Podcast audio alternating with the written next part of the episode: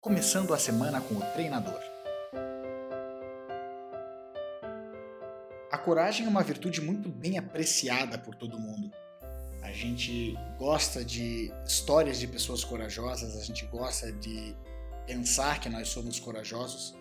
Agora, interessante é que às vezes a gente não consegue entender muito bem quando é que essa virtude ela aparece.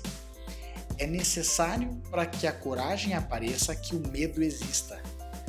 Se nós não temos medo, a gente não tem coragem, porque a virtude da coragem é justamente uma virtude que enfrenta o medo.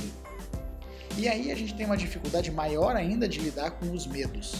Parece que para nós sermos pessoas direitas ou para sermos pessoas boas ou pessoas vencedoras, a gente tem que deixar de ter medo. E aí a gente pensa: como ser corajoso se nós não queremos ter medo? Medo faz com que a gente tenha algo para enfrentar. E quando a gente enfrenta o medo, nós somos corajosos. Não precisa deixar de ter medo. O medo de fato pode existir.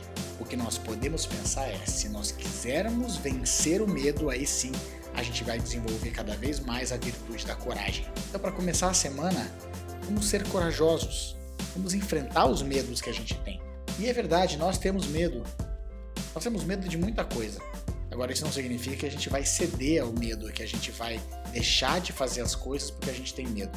Vamos ser corajosos, buscar essa virtude e vencer os nossos medos. Pra frente sempre.